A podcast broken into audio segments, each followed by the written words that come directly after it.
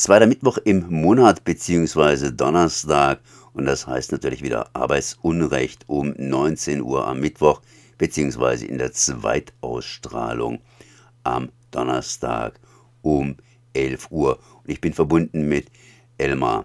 Hallo Elmar. Ja, hallo Konrad, hallo liebe Zuhörerinnen von Radio Dreieckland, wie geht's? Ihr habt hier was Besonderes vorbereitet für heute wieder mal?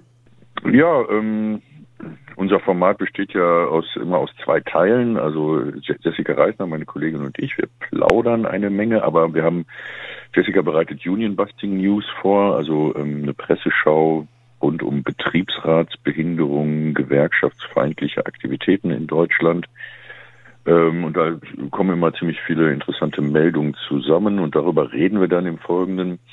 Und als zweites haben wir entweder ein Interview, das war ja letztes Mal der GDL-Chef Klaus Wieselski und diesmal äh, eine Kolumne. Also einmal im Monat gibt es ein Interview, einmal eine Kolumne und heute beschäftigt sich meine Kolumne mit krimineller Ökonomie und zwar mit dem Fall Ardem K., also einem 16- oder 17-jährigen Schüler, der es geschafft hat, mit irgendwie verschlungenen, auf verschlungenen Wegen mit einer Investmentfirma zusammen den Flughafen Hahn bei Frankfurt zu kaufen und eine Fake-Fluglinie ähm, zu gründen, die ähm, mehrere Millionen an äh, Investorengeldern schon äh, akquiriert hat. Also so ein Trickbetrüger im Grunde. Ähm, äh, und darüber mache ich mir in der Kolumne Gedanken, was es eigentlich für ein Wirtschaftssystem ist, in dem das Land Rheinland-Pfalz, was diesen Flughafen verkauft hat und auch Investoren bis hin zu RTL und der Bildzeitung auf so einen äh, Münchner Schüler hereinfallen. Ja. Naja, vielleicht Filmindustrie. Das ist doch irgendwie der Stoff, aus dem die Träume sind.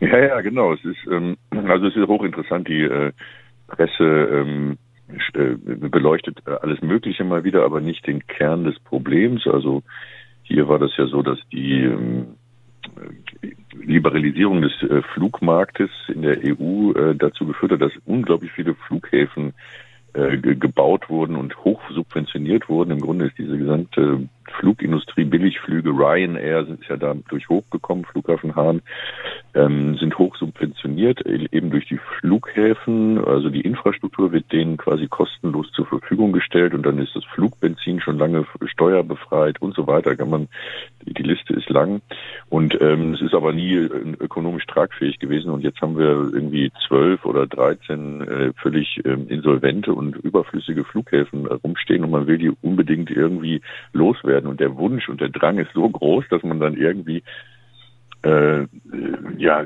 auf Märchen hört. Es ist, funktioniert so ein bisschen so, glaube ich, im neoliberalen Zeitalter wie in dem Anderson-Märchen des Kaisers neue Kleider. Also alle die halbwegs äh, ja, Kinder und Narren können sehen, dass der Kaiser nackt ist, aber die Berater des Königs oder des Kaisers flüstern ihm immer ein, dass er die schönsten Kleider anhat. Äh, so, sowas äh, gibt es in der kapitalistischen Ökonomie unserer Tage äh, offenbar auch.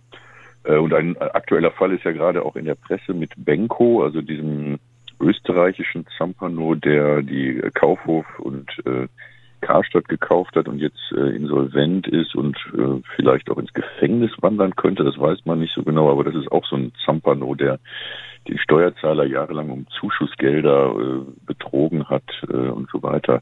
Also äh, ähm, ich, ich finde, für mich ist äh, diese kriminelle Seite der kapitalistischen Ökonomie sehr interessant, weil es das genaue Gegenteil ist von dem Mythos der Marktwirtschaft des freien Marktes, der sich selber reguliert. Ähm, wenn man genau hinguckt, ist es eigentlich genau andersrum. Äh, basiert äh, Kapitalismus vielleicht viel mehr auf ähm, der Piraterie als auf der Erfindung der Dampfmaschine, ja, wenn man mal den Gründungsmythos des Kapitalismus geht. Aber das sind weit, weit, weitschweifende Gedanken. Ähm, ähm, ja, also heute die Kolumne geht um kriminelle Ökonomie und den Flughafen Hahn und die Bavarian Airlines, die ein Münchner Schüler namens Ardem K. gegründet hat oder gekauft hat vielmehr.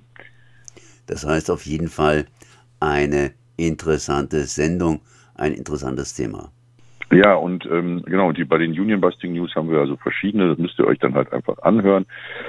Äh, diesmal gucken wir nach Schweden. Eigentlich beschäftigen wir uns nur mit Deutschland, aber da wird Tesla bestreikt und ähm, andere Gewerkschaften äh, erklären sich solidarisch. Eine Transportarbeitergewerkschaft weigert sich, äh, Tesla Autos auszuliefern. Sowas gibt es in Deutschland nicht. Deshalb ist es inspirierend.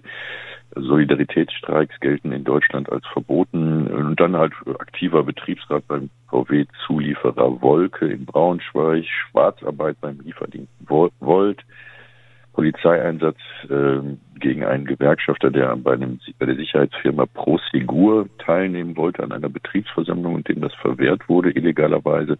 Lauter solche Dinge, hört einfach rein. Und ansonsten spielen wir gute, rechtefreie Musik.